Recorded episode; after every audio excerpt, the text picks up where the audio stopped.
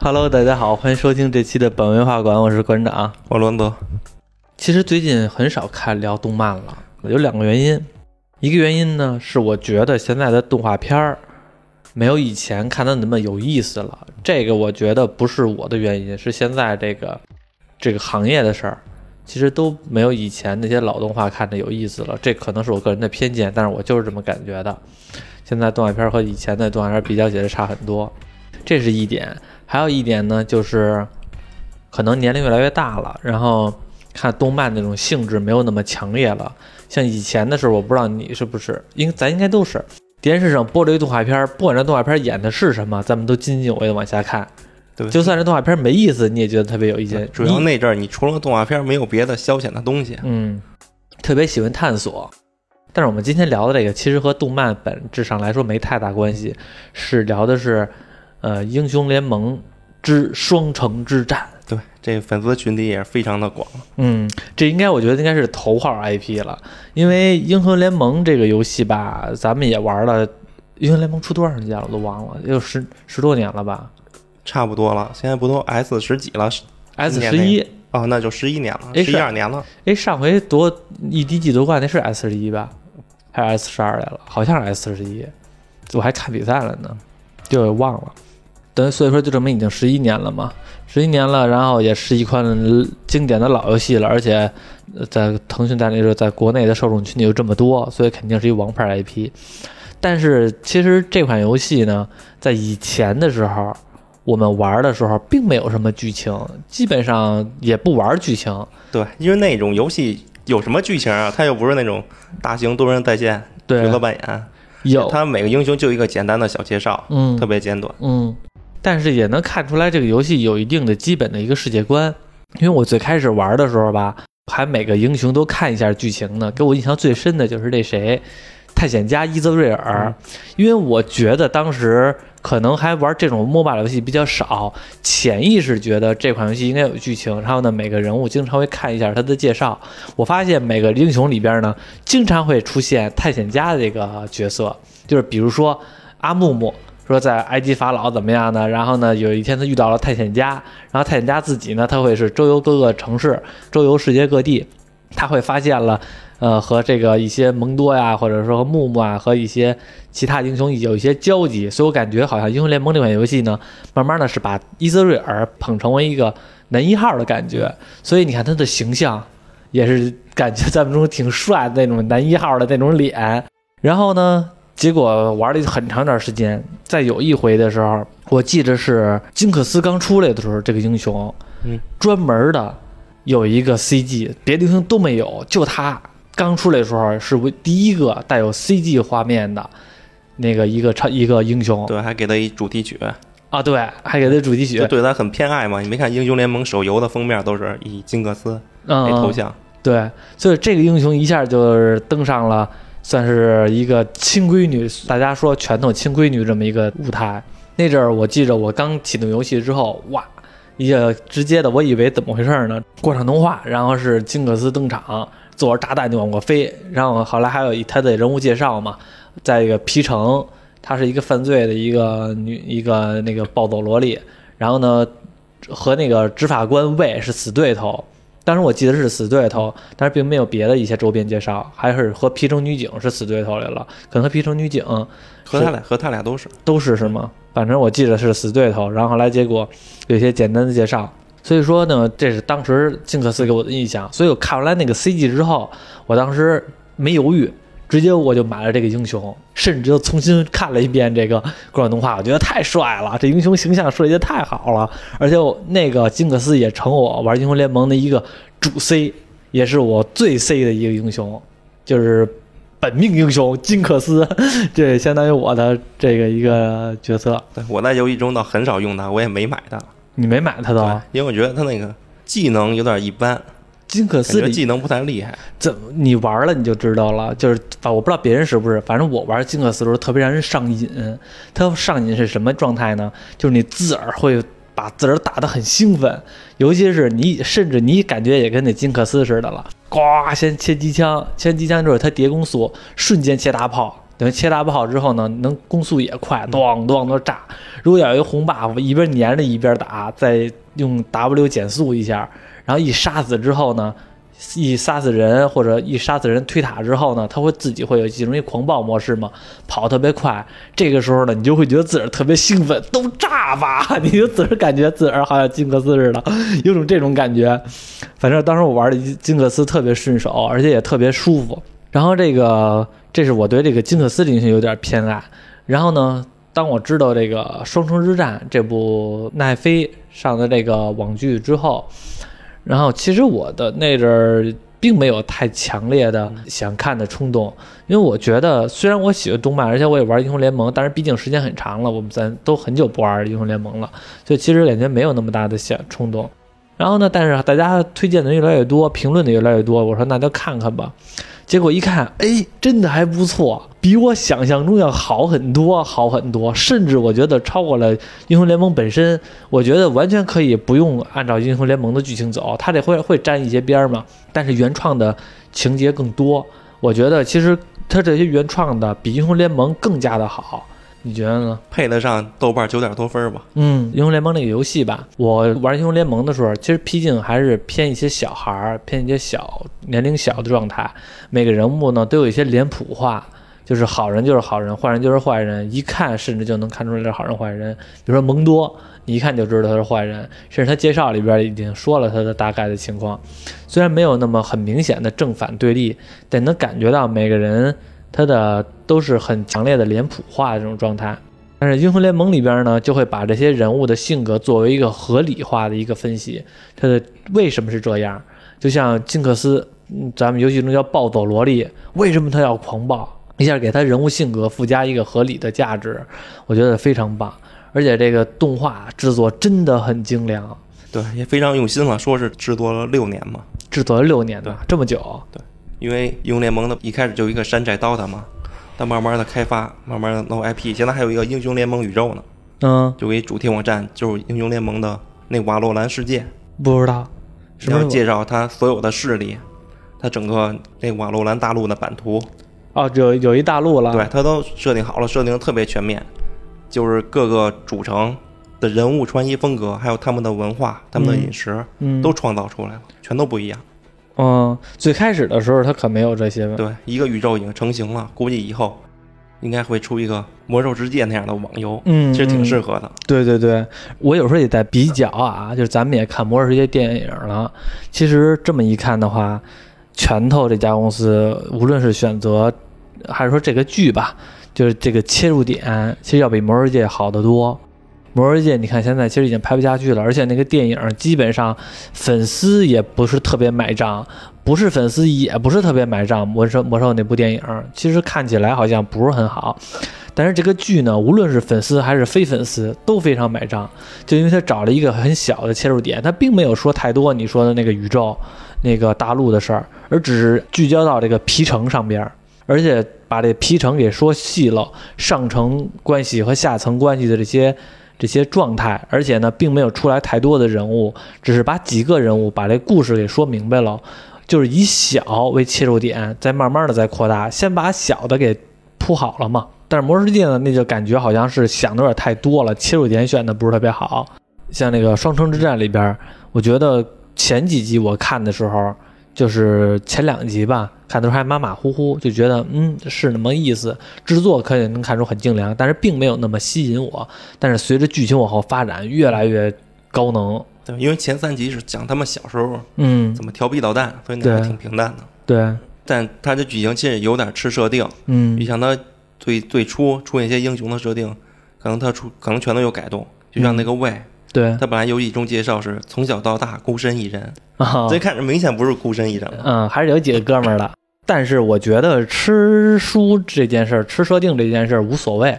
我我现在看这个已经无所谓了。其实这么一看的话，我们并不是反感你吃设定，而是反感你吃完了之后呢，吐出来的东西还不如以前呢。但是他这部作品呢，就是我吃的设定了，但是明显感觉到我做完了吃完了之后，我做出来的更好。其实像那个我。开始看的时候，我一个最大的怀疑，你知道是什么吗？谁呀？就是魏和金克斯是亲姐妹吗？怎么一个红头发，一个蓝头发？不是吧？反正剧里头倒倒没也没有没说到底是不是亲的，嗯但应该是就是亲的。嗯，可能他妈是蓝头发，他爸是红头发。那那也有可能吧，反正好像是没说。但是刚开始一出来之后，还并没有完全的金克斯这个角色还没有出来，只是管他叫抱抱嘛。而金克斯是他后来的名字嘛。对所以其实那场戏我觉得特别好，就是为什么抱抱不用抱抱这个名字，而用金克斯？其实最后金克斯在纠结他成为抱抱还是金克斯的环节当中，那场戏特别好。那场戏你知道让我看见像什么吗？特别像《生化危机》里边的那个那场饭局，就是那个主人公被逮了之后，那个第一场饭局似的那个状态。就是金克斯自己进化了嘛，给自己起一个名字，蜕变，蜕变成。我老觉得他像那哈利奎因，说创作他的时候确实是仿着小丑创作的。啊，你看他那风格有点像小丑，嗯，特别癫狂。嗯，但其实这动画里金克斯这个画风，我感觉比那游戏里那画风好太多了。我我觉得也是好，对，因为这里的画风有一种无辜脸，就感觉他特别无辜。嗯，而且他的画风，而且金克斯弄得很多变，就是为什么我说这部特别好呢？因为他把金克斯这人物，你一想还挺难塑造的，又要给他塑造成可爱，要给他塑造成癫狂。但是为什么癫狂呢？是因为他之前遇到了很多事情，导致他的性格的一种蜕变。其实他有的时候又有点委屈，站在他的角度，他有点委屈，所以你会发现他的脸部啊，就是特别多变。反正那个胃倒是咱们一直在游戏中那种游戏中想象的那个样子。嗯嗯，但是那个凯特琳就是这里怎么形象跟游戏中差太多了，都有点缩腮。明明是个大小姐，感觉吃吃不饱穿不暖似的。而且这游戏中那那个凯特琳多飒呀，这里就不行。嗯，凯特琳没有胃飒，游戏中里边也没有，我觉得胃比较飒。现在咱不是老玩云顶吗？就是自从看完《双生之战》之后，我再玩云顶，有一种莫名的，就是这种沉浸感在里边了。尤其是使一些胃啊，使一些金克斯的时候，你就会感觉哇，原来这个人他为什么这样？就是突然间就对这个游戏中的角色有点不一样的认识了。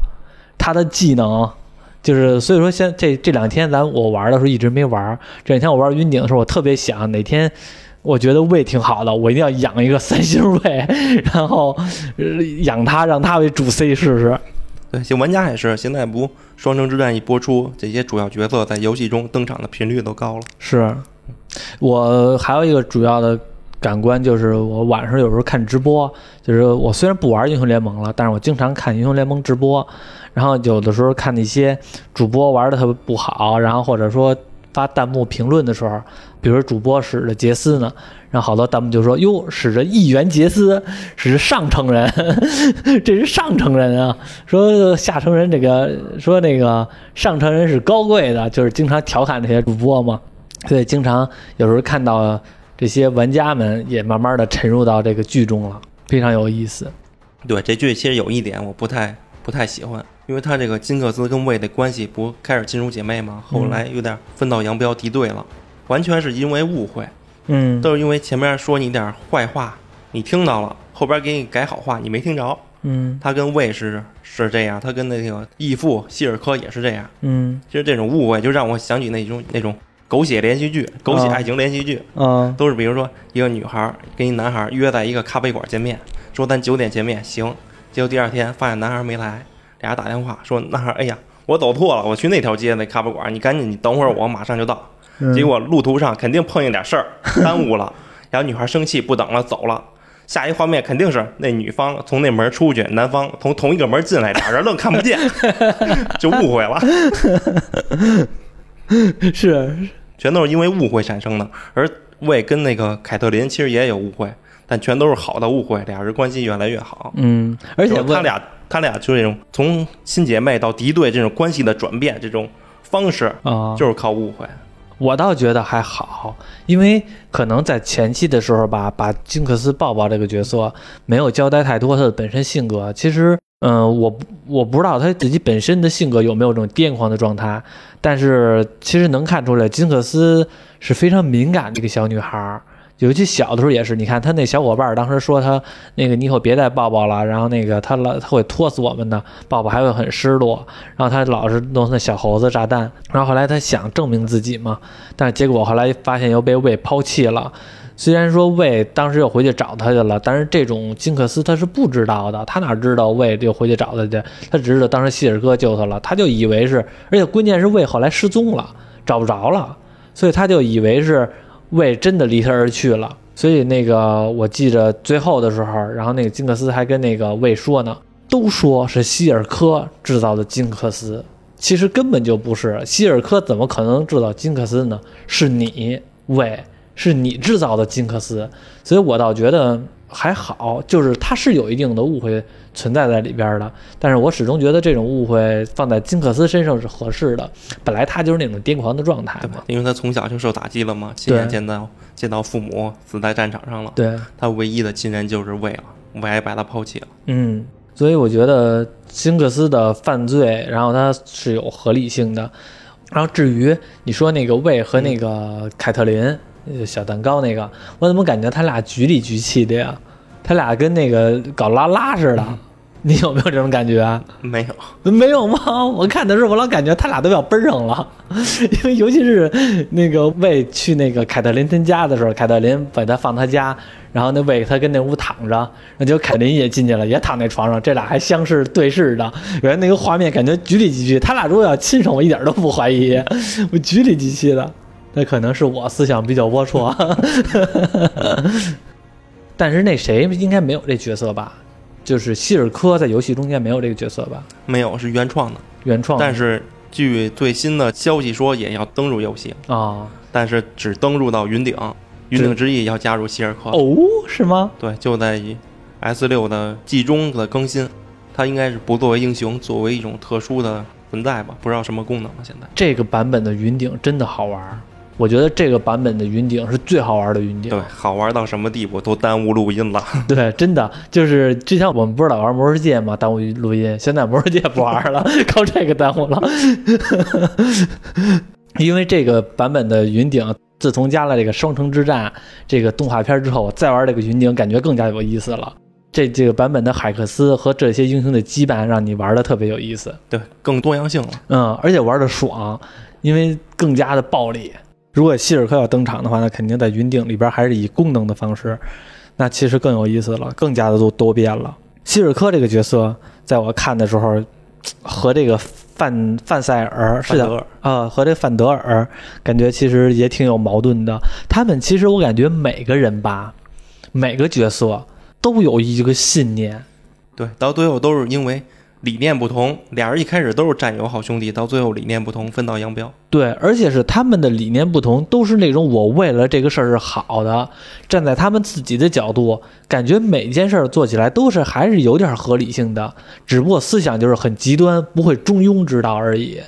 你像那个希尔科和范德尔，范德尔其实他们你不能说谁好谁坏，因为希尔科也是为了下层人民的生活。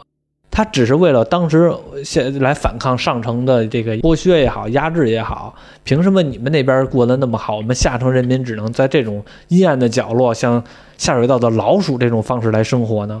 我觉得希尔科这种处事方式也让你感觉恨不起来，即使他对金克斯也是，其实他对金克斯真的是当成亲闺女了，我感觉，就是虽然他以一种方式来得到了金克斯，但是你看后来。他被那金克斯杀了之后，弥留之际嘛，还跟金克斯说：“我从来就没有把你准备交给上层人，即使是他们答应我的条件非常好，我也没打算把你交出去。”其实他有点那种，我为了你，我可以背叛世界，我可以背叛我的信念那种感觉，真的把金克斯当成闺女了。所以你看，金克斯最后他不成为抱抱，成为金克斯，我觉得也是合理的。他们都是在自己的这个做事方式当中做到一个极端。所以我觉得这个非常好，杰斯和那个维克多，维克多也是，他们俩，呃，这部剧之后，我觉得给杰斯招了很多黑粉啊，很多人看了剧之后都觉得挺讨厌杰斯的。我刚开始看也挺讨厌的，你你讨厌不讨厌？我不讨厌，你不讨厌，我也不讨厌，因为我觉得杰斯做的也有挺合理的。他虽然他虽然有的时候挺装孙子的，而且有的时候挺又当又立的，但是呢，他归根结底做的事儿。我感觉也没有什么做错的，有一些小毛病，比如说为了权力，为了成为了这些让我们看着比较丑陋的政客那种形象，但是他也没有但是他也没有违背自己的初心。维克托也是，只不过他没有权利到达那个份儿上。他如果到达那份儿上的话，也没准和杰斯是一样的选择。因为维克托就是他是下城的嘛，他是祖安的，没有什么权利。嗯反正他跟杰斯俩人就是一开场就俩人就开始烧工程，天天跟家烧工程，嗯，然后烧满了出现分歧了。在我看来出现分歧，杰斯想练地精工程，维克托想练侏儒工程，分歧了，都对。分道扬镳了。对，其实都对。你看，他们俩其实归根结底还是想用用为了科学来改变这个世界，改变皮城，甚至都改变上层和下层的关系，只不过两个方式不一样而已。对，到后期杰斯有一场跟维克托大战嘛，哪有大战啊？没大战呃啊！，动画里没有，它剧情里有，就是现在动画还没出呢。哦哦哦就是因为维克托他不把自己改成成机械人了吗？嗯他想把所有的人类都改成机械人，然后杰斯就跟他磕，哦因为维克托改的机械人太过分了，是消灭人类的情感。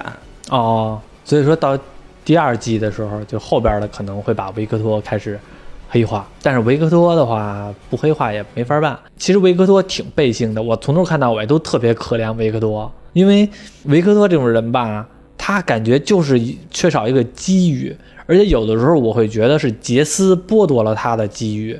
如果要没有杰斯这个人物的话，那维克托可能就是能到达一个很高的一个高度，而且是就有这种感觉，就是维克多感觉更仗义一点儿，他把所有的好事儿、前台、聚光灯全都交给了杰斯，然后他自己呢，只是在站在默默地站在杰斯的背后来辅佐他。只不过呢，杰斯更不好的一点就是他从来没有在人前说过维克托。我记得有一场颁奖典礼，你记着吗？就是刚开始好像是杰斯任命为议员，不是任命议员，就是他公布说我们最近又发明了什么东西，他咵站在舞台上侃侃而谈，在聚光灯之下，然后说啊，我们又发明了什么东西，什么皮城会越来越好，进行一场非常好的演讲。维克托就在舞台背后默默地跟那看着，我一直在等着杰斯突然说一句：“只有这种成果，要感谢我的助手维克托。”然后他为了无私的奉献等等的，但是杰斯从来没说，他把所有的聚光灯全都占为己有，所有人都为他欢呼，没有人管维克托。在别人眼中，维克多的身份就是杰斯的朋友而已，他的功劳却所有人都不知道。所以你会发现，维克多一直是默默的自己，甚至都没有受到任何人的尊重。你只是一个普普通通的一个人而已。所以我会觉得这一点杰斯太不仗义了。我倒是相反的看法，好，说出你的我看法。我认为这是对维克多的一种保护，因为他是下层人嘛。嗯就维克多可能就他也是就想背后付出，不想登上台面。嗯人你说的演讲，其实应该是他们准备好一个新发明了，他准备要展示，嗯结果杰斯在舞台上放弃了，因为那个黑莫丁格跟他说过了嘛，讲过道理，他觉得黑莫丁格说的对，现在还不成熟，就不展示了，所以维克多有点失望了。嗯，维克多不在后台都准备好他那科技了？对。但是我看那个的时候，我就感觉维克多挺挺悲催的，而且他那个什么，后来不是又生病了吗？他不是又要吐血死了吗？又没有什么一个特别好的办法，就感觉挺可惜的。但你没看他吐血的时候在病床上醒来，唯一等待他的就是杰斯吗？是，就可能维克托他也不想要什么荣誉，嗯，你也别提我，我就在背后默默的给你开发工具就行。也可以，对，也有道理。嗯，他就是他还不享受前台的聚光灯呢，他还不享受呢。不过吐血那场戏的时候，他吐着血呢，杰斯和那个黑妹搞在一起呢，这也挺挺讽刺的。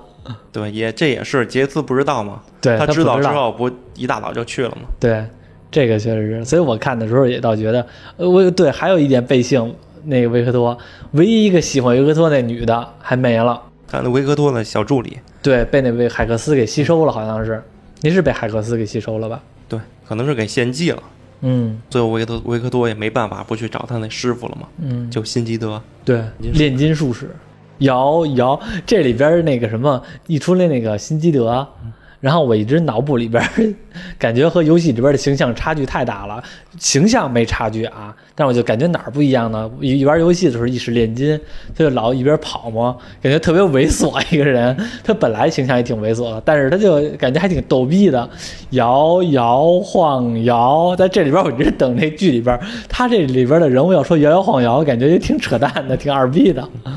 其实那里维克多还有一个镜头的对比，嗯就是他小时候不坐一小船嘛？嗯，他因为他那腿是瘸的，他追不上那小船。对后来他不靠那海克斯科技给自己重铸了一条腿嘛？对，然后他在港口上奔跑的时候，他背景上也有一条船，他已经嗯能跑过那条船了，哦，没我我没注意，就这，样一个小的寓意。哎呦，而且哎对你说这个，而且我发现就是这种画面在这部剧里边儿其实应用的挺多的，是完全那种电影的拍摄手法，对，那种小彩蛋，对什么提莫的布偶啊，还有什么合影啊，一些人物名字可能刻在背景里，都是一些小彩蛋。对，还真的不错，而且是这里边，我觉得有一些人物形象就特别讨喜。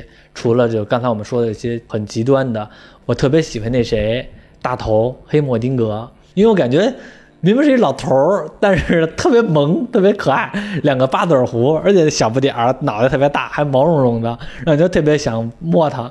而且是他后来跟着那个破罗，就跟小羊似的，老跟着一条那小哈巴狗似的，还哇还叫一下，就特别萌。我觉得看那时候特别想摸它，而且是黑莫丁格和艾克去了一下这野火帮，后来发现，哎呦，原来你们这儿这么好呢。其实这么一看，黑莫丁格的上层不一定比你们这种野火帮要好，因为是上城明显感觉到那种政治寓意就有点太明显了，所有的民生全都被议员把控，而且议员呢其实没什么好东西，除了杰斯和那个那个黑妹，其实那黑妹叫什么来着？梅尔吧？对，啊、其实没有其他的，没有什么太太好的人。对，其实下城其实也一般了，像那希尔克统治的时候，全都是靠微光嘛。对刚才微光统治，然后底层人民已经特别饥寒交迫了。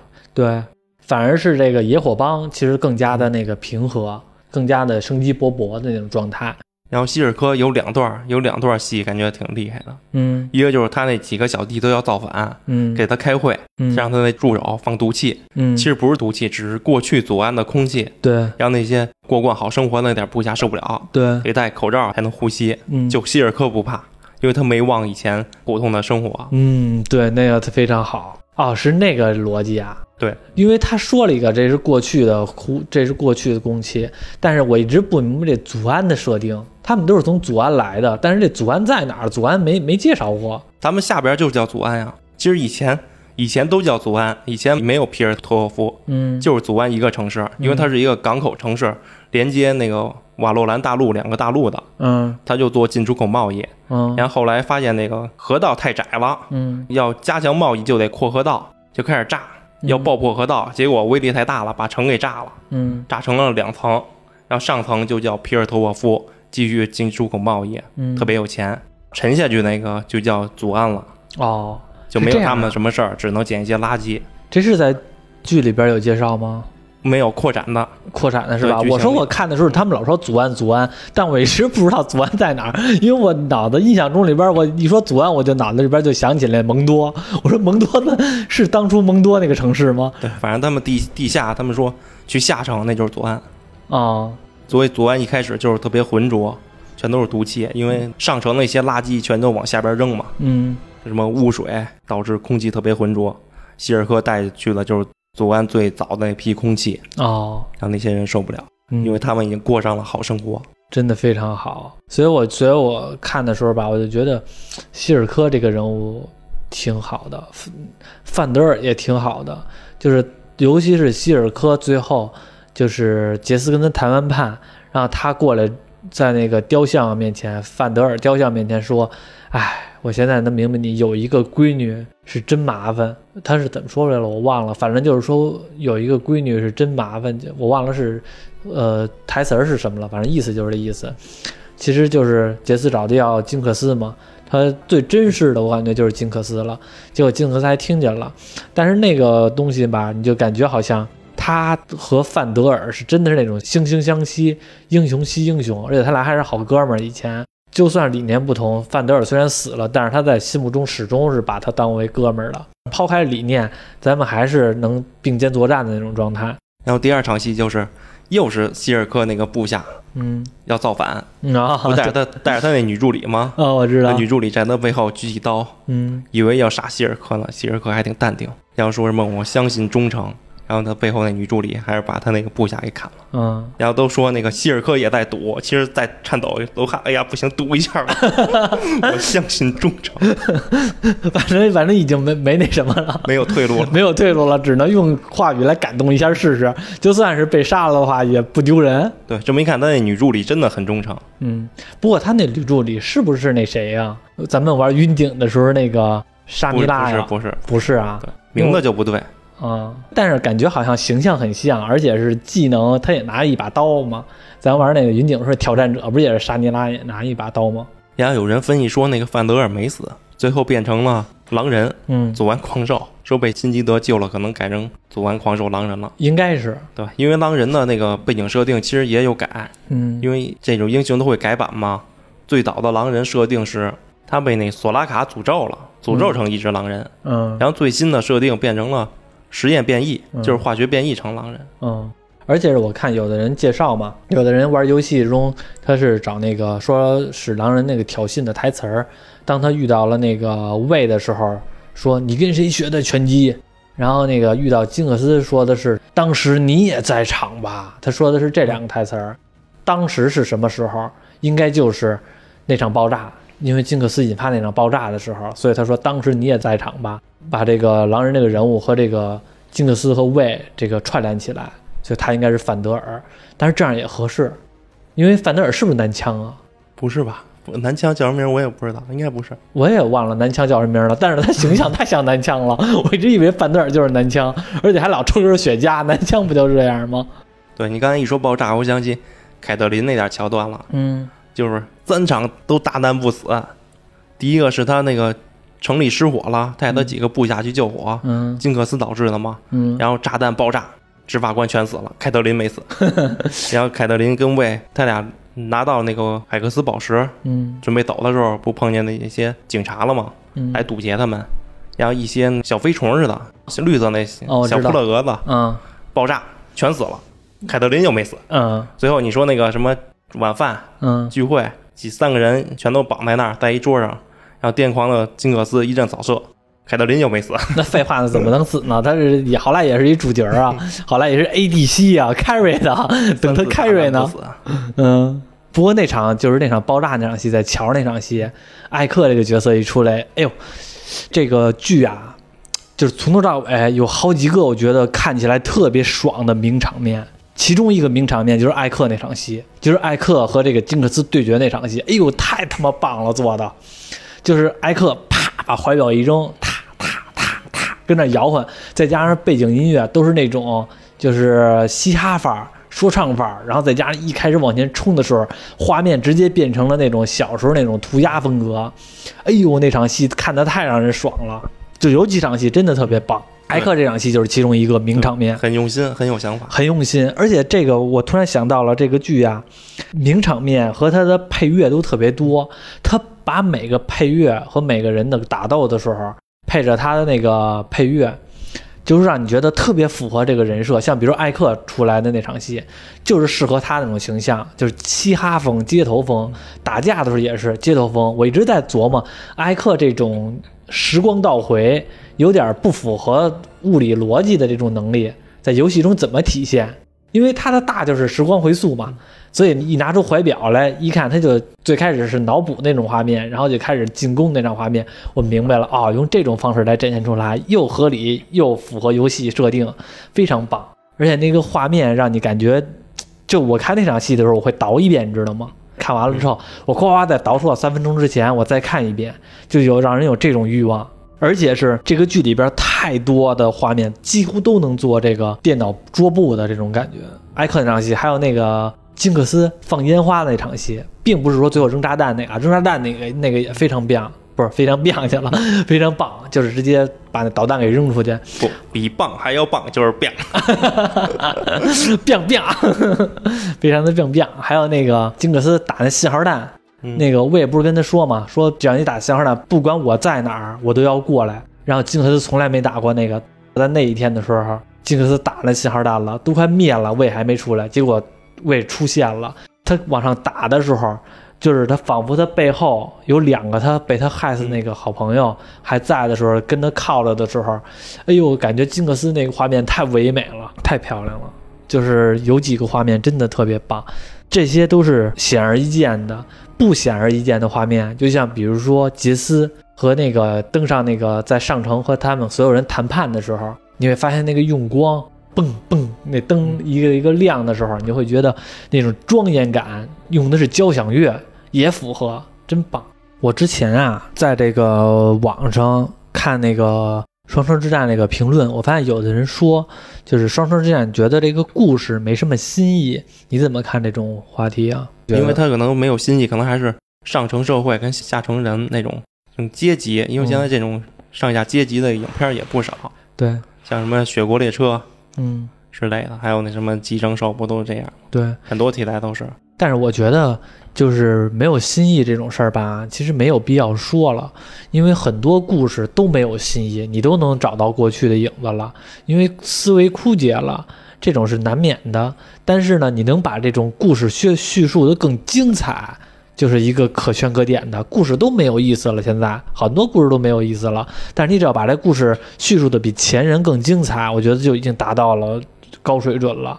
就是这部剧，在我看来就是这样。你说它故事有没有新意？这个我觉得都不用讨论了，你只要把这故事更精彩就行了。从现在来看的话，它是完全更精彩的。现在豆瓣好像九点二分吧，好像是九点二分。就是我最开始没看这剧的时候，我看这评分，我会以为是因为粉丝的缘故给它评成了九点二分。但是我一看了之后呢，我会发现其实呢并没有太多的粉丝滤镜在里边，它真的可能值九点二分，而且这部。双生之战是完全的成人向的作品，它的故事还是挺复杂的。其实年龄小一点的，其实并不太适合小孩看。就是比如说那个小学生啊，并不太适合这种学生看，因为他可能看的这个意思只能看一热闹而已。但是他这里边的讲的所有的故事剧情，每个人物基本上还是成人向的东西。对，像那些里边那些人人物角色，嗯，无论是希尔克的部下，还是底层的那些大块头，都满身大纹身。不是，我不是说这种是成人像，我是说它里边的呢故事呢还都挺复杂的。我们现在看觉得不复杂，因为我们年龄到了，就是很多的，包括现在的很多青少年，他也他也的思维方式也就不一样了。但是它不是那种非常脸谱化的，就让你觉得好人就是好人，奥特曼打怪兽。好人就是好人，坏人就是坏人，没有那种状态，基本上都是那种让你觉得成人的社会是那么的复杂，即使你做的对，也不一定有一个好结果。像比如说希尔科，像比如说那个维克托，即使你觉得自己是对的，但是你也不一定有一个好结果。有好结果，有的时候还得需要一些其他人的扶持。像比如说杰斯，他做的是对，但是如果要没有那个叫什么梅尔那个女的。好多人都说她吃软饭嘛，就是说那个杰斯吃软饭，但要没有梅尔来抬她一手，让她成为议员，她可能做的其他的事情推进不下去，就是更加符合现在成人社会的一种状态，社会现实意义还挺大的，这是我觉得这个双城之战比较难得的一点，他并不是那种玩游戏的时候觉得正好人打坏人那种状态，我觉得英雄联盟也是真的不容易，嗯，像拳头。他从一个山寨刀塔演变成现在他一个原创的一个 IP，嗯，然后故事背景还有世界宇宙越来越全面，还有他现在也都挺出圈的。对，无论是动画也好，还有他那个还出一个女团嘛，KDA 女团，我知道，虚拟偶像，嗯，还出一个他有英雄叫萨勒芬尼啊，还给社交名媛嘛，对，还给他开了一个微博。啊，还开微博了，可能就是 Twitter 吧。对对，他们那边那种社交，嗯，社交工具还每天分享这赛勒芬尼的日常，什么做饭呢、遛狗呢、遛狗、逛公园呢之类的 生活日常嘛，越来越出圈。嗯，所以看完你就会觉得，二十一世纪什么最贵？原创 IP 最贵。我以为你要说人才呢。原创 IP 呀，现在什么都讲究原创。不过你会发现，拳头这家公司了不得，它了不得是什么呢？走的路全都走对了。就是暴雪这家公司呢，就是。就是你会觉得有时候恨铁不成钢，对，咱们是特别忠实的暴雪粉丝。对，其实暴雪的问题是，他有实力，也有资本，也有资源，但嗯总是慢一步。他不是慢一步，他是往瞎他妈走，而且他是瞎走的话呢，你可以理解为他超前，他有时候走的路太超前了。还有有的时候呢，他虽然走路走对了，但是他根本就坚持不下去，不努力，就三天打鱼两头晒网，走走两步这走两步，然后就往回走，而且走的不是很好。但你看拳头这家公司，他只要选择一条路，他就走的就对，而且就走的就细致。这个双城之战，你刚才说盘呃筹划了六年，六年磨出这一个产品，而且一个产品它并没有把故事线给弄得很大。这要暴雪的话，可能六年的时间，他会想的是我弄一个大的世界观，弄一大盘子。如果你们观众跟不上我，是你们观众垃圾的事儿。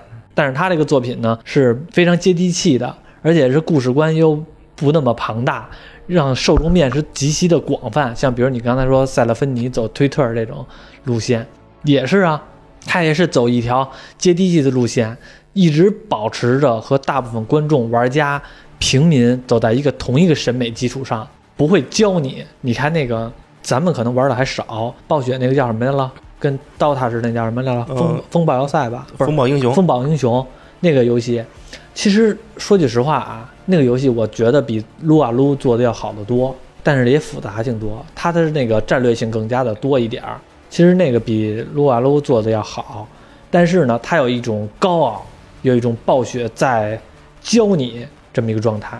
我告诉你什么是好东西，你必须得给我吃，不吃不行。我不想吃，我就想吃大米白面，不想吃这个东西，你非得让我吃，有点这种感觉。其实做的东西，我觉得品质是要比那个英雄联盟要高很多的，但是可能还是不够和我们站在一条线上，而全都是经常是和观众和这个他的用户群站在一条线上来走往前走。暴雪是始终是在前面拉着你，有点这种感觉。所以说，拳头这家公司吧，我觉得真是选择太重要了。他选择和腾讯代理，然后把这个英雄联盟在中国有这么大一个人群。如果他要不选择和腾讯，他能不能火十年？我觉得真是个大大的问号。现在我看完这双城之战啊，我就特别期待着。哎呀，怎么还不出第二季啊？就是这个作品真的是燃起了我很久没有看动画片或者没有看一些觉得好动画的这种欲望了。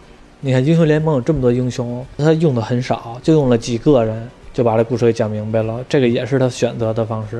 如果他出现的英雄太多的话，就会让人觉得看得乱，主线也不合适的。他就用了几个，恰到好处。而且，但是有一个地点啊，我觉得我看完了之后也挺好奇的，这也是我特别好奇的一点，就是那个梅尔他妈是谁呀、我也不知道。那个感觉，因为他说那个他是从诺克萨斯来的嘛，诺克萨斯，那我印象中就是诺手那边的城市嘛。但是这个人物他是谁呀？我想不出来是哪个英雄。猪妹是哪儿的英雄啊？弗雷尔卓德，猪妹是弗雷尔卓德的是吧？这个剧我觉得特别牛逼的一点是什么呢？它满足了各个，它满足了很多人群的政治正确。你看啊，这里边女权也没法说这个剧什么。你们有女国王吗？那个那个梅尔他妈过来之后，还旁边还跟着一个男佣，是吧？还还那个一个不想努力的男佣。对，好多都说那个那个男的包小蜜，这个你们女国王也照样的包男蜜，这不也挺好吗？而且光着膀子洗澡，一说那个杰斯一来，光着屁股就出来了，多爷们儿，多女权！我看的时候，我觉得嚯，好女权。但是那个哇，这个身材有点魁梧，有点壮硕，我有点心疼那个不想努力的男佣。这家伙，这得多猛啊！我觉得这个双城之战，这个皮城，这个皮尔吉沃特，这个是叫比尔特沃夫，哦，皮尔特，皮尔特，就有很多人老分不清皮尔特沃夫和比尔吉沃特。对，就就就念顺嘴了嘛，就念成皮尔吉沃特了。那你看完这部剧，有你最喜欢的桥段吗？你最喜欢的剧情？有，其实有很多桥段我都特别喜欢，但是我就猛不拉一想起来的啊，我就是觉得最后那个金克斯那场吃饭那场戏，我觉得真的是高潮。就是那个金克斯把那个小蛋糕凯特琳给推出来之后，问那个魏说：“你是要选择抱抱，还是要选择金克斯？由你来选择。你杀掉凯特琳，抱抱就回来了；你要是杀掉希尔科，那金克斯就回来了。”然后魏就很纠结嘛，就不知道咋办。然后后来那个还是那谁帮他选择了，希尔科帮他选择了，把枪拿出来之后，金克斯其实这个时候明显的还是更加的站在那个谁的那边，魏的那一边，因为童年对他影响太大了，直接的娄军儿把那希尔黑给崩死了。但是他崩死之后，明显能看到金克斯那种对不起，对不起啊，泪流满面那个哭戏，然后过去就是说，然后结果就是特别伤心，就伤心到极端了，就仿佛自己把自己的父亲给杀掉了，而他为了。我感觉是有一种金克斯有一种这种状态啊，我带入到金克斯的状态来说，他其实还是在意魏的，但是他把这个希尔科杀死了，他就彻底和魏断绝了关系了。他断绝关系并不是因为别的，而是因为他要人失去了某种东西，才知道哪种东西是最珍贵的。他把希尔科杀死了之后，他才意识到希尔科在他的心目中已经成为了父亲这个角色，他弑父了。所以说呢，他为了尊重他的父亲，所以他要变成金克斯。即使是他更喜欢魏，即使他他更想和魏在一起，但是他不能这么选择。我是这么理解金克斯这个角色的，所以他后坐上了金克斯那个椅子的时候，我就会感觉，我并不是会感觉别的，我是感觉他选择的对。我是感觉他那姿势挺霸气的，是挺霸气的。但是我还有一种感觉，就是我觉得金克斯选择这个方式是对的，他就应该这样，他就应该失去了希尔科之后，他知道了珍贵的某一样的东西，被他给亲手葬送了。而他为了祭奠这件事儿，即使是他更喜欢魏，他也不能和魏在一起，他也要选择成为金克斯。所以说，最后是希尔科用他的生命来献祭，把金克斯登上了王坛，登上了王座。我是这种感觉。如果他最后把希尔科杀掉了，他还是选择了当抱抱，那我就会觉得不太好，就会觉得不太合适。但是他选择成为金克斯，我会觉得他会尊重他和希尔科的感情。你要这么说的话，我认为全剧最精彩的。就是他把希尔科杀死之后，他想要报仇，得找个对象。他的对象就瞄准了上层会议，嗯，上层议会，对，上层议会，嗯，就从上层议会开炮嘛。对，有种革命的感觉，有没有那种感觉？有种去你妈的，老娘成为金克斯了，暴走萝莉，爱他妈谁炸死你们兔崽子！对，想报仇必须找个对象，就你们吧，就是你们害的。对对对，我也有这种感觉，就是想报仇就得找那种对象，就是我。所以看金克斯发导弹的时候，我并没有感觉到，哎呦，好坏呀！我甚至感觉到就得干，就得轰死他们这帮兔崽子，因为他对魏下不去手，他对凯特琳，我觉得也下不去手，因为他他是那种，如果他要把凯特琳杀死了的话，那其实也不对，他就相当于是我强行的夺走魏了，而他要让的是魏自主选择。为自主选择，我要杀掉凯特琳，得到了金克斯，我要让抱抱回来，这样的话他才能体会到他自己心目中的重要程度。如果他要是把你我的竞争对手杀死了，只有让你选择我，那就没意思了。所以说他这个时候一定要找一个出血口，找一个敌对势力，然后就是上层直接冲这儿发一个导弹，就是你们害的，你们他要把所有的事情全都合理化嘛？为什么变成这样？全都是你们上层害的，然后给你们让你们见识见识下层人民的愤怒。你这样的话，我想起一个问题，什么问题？当时金克斯发出那个导弹那个大招叫什么名来的？我哪知？我哪记得呀？他妈的，这个玩游戏的时候我哪记得呀？就究极死亡防究极死亡导弹，好像是，反正有一究极俩字儿，绝对属于究极俩字儿，就有一究极俩俩字儿，但是什么我忘了，我也忘了。所以说这个是我最喜欢的一场戏，当然还有其他的，还太多的一场戏我都喜欢了，像比如说金克斯发信号弹，他和艾克对决是吧？然后上层里边也有那个。那个杰斯和那个进行一些谈判的时候，然后最后尤其是黑莫丁格，他们把黑莫丁格给弹劾下去的时候，那场戏我也特别喜欢，我会很能带动我的情绪，我很站在黑莫丁格的那个角度，我说哎呀，黑莫丁格好可怜啊，甚至就觉得黑莫丁格是一个那种特别好的一个老师，就是这种角色，还有包括他演讲，维克托等等的很多很多场戏我都很喜欢，都在我脑海中都是名场面。也确实，他们就是把黑莫丁格强行退休嘛。其实对于他们这些年轻的领导来说，那种老领导就是就是不前进，嗯，叫老原地踏步，嗯，所以就得把他弄下去，才能继续前进往上边走。嗯，他们已经忘了黑莫丁格当时做的贡献了。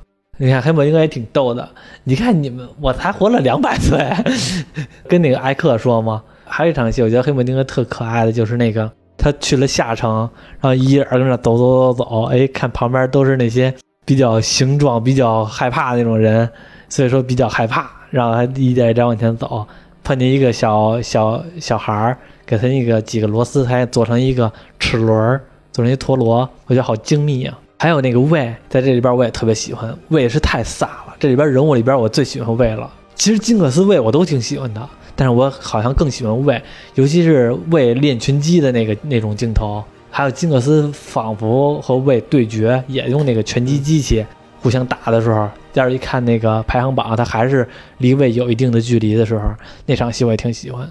魏感觉在这里边的时候，真有种那种巾帼不让须眉的感觉。就会让你觉得女性在这个时候好牛逼啊！就是所以我说这部剧的时候，女权应该看看，真的挺好的，挺适合女权主义者看的。魏这个人物，在我看这剧的时候，我觉得是那种最英雄的角色，他扛下了所有，而且是呢，他不那什么，不小肚鸡肠，他不会因为一点小事儿而放弃自个儿的信念。就有一场戏的时候，为什么杰斯有时候看起来有时候不讨喜呢？你记着吗？那场戏杰斯轰死了一个人，稍微癫狂的时候，哇，那那那场也挺猛的，再加上配乐，我还挺燃。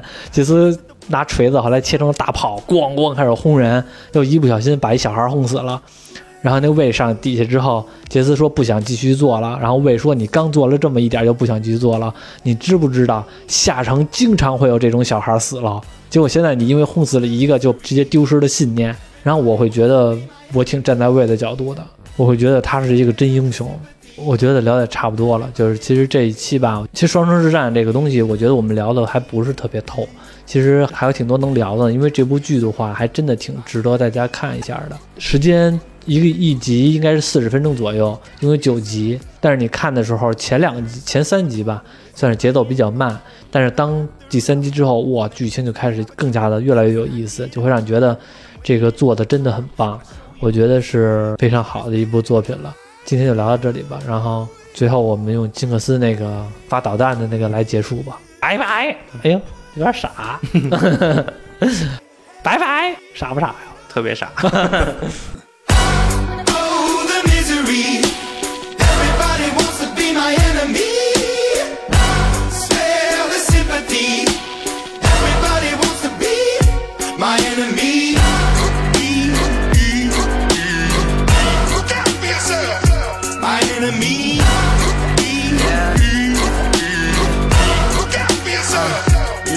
Okay, I'm hoping that somebody pray for me. I'm praying that somebody hope for me. I'm staying where nobody supposed to be. Posted, being a wreck of emotions. Ready to go whenever you let me know. The road is long, so put the pedal into the flow. The energy on my trail, my energy unavailable. I'ma tell him my silhouette go. Hey, when I fly on my drive to the top, I've been out of shape, thinking out the box. I'm an astronaut. I blasted off the planet, rock that caused catastrophe, and it matters more because I had it. Now I had I thought about wreaking havoc on an opposition, kinda shocking. They want a static with precision. I'm automatic, quarterback. I ain't talking second packet, pack it up on panic, batter, batter up. Who the baddest? It don't matter, cause we is your. Everybody wants to be my enemy.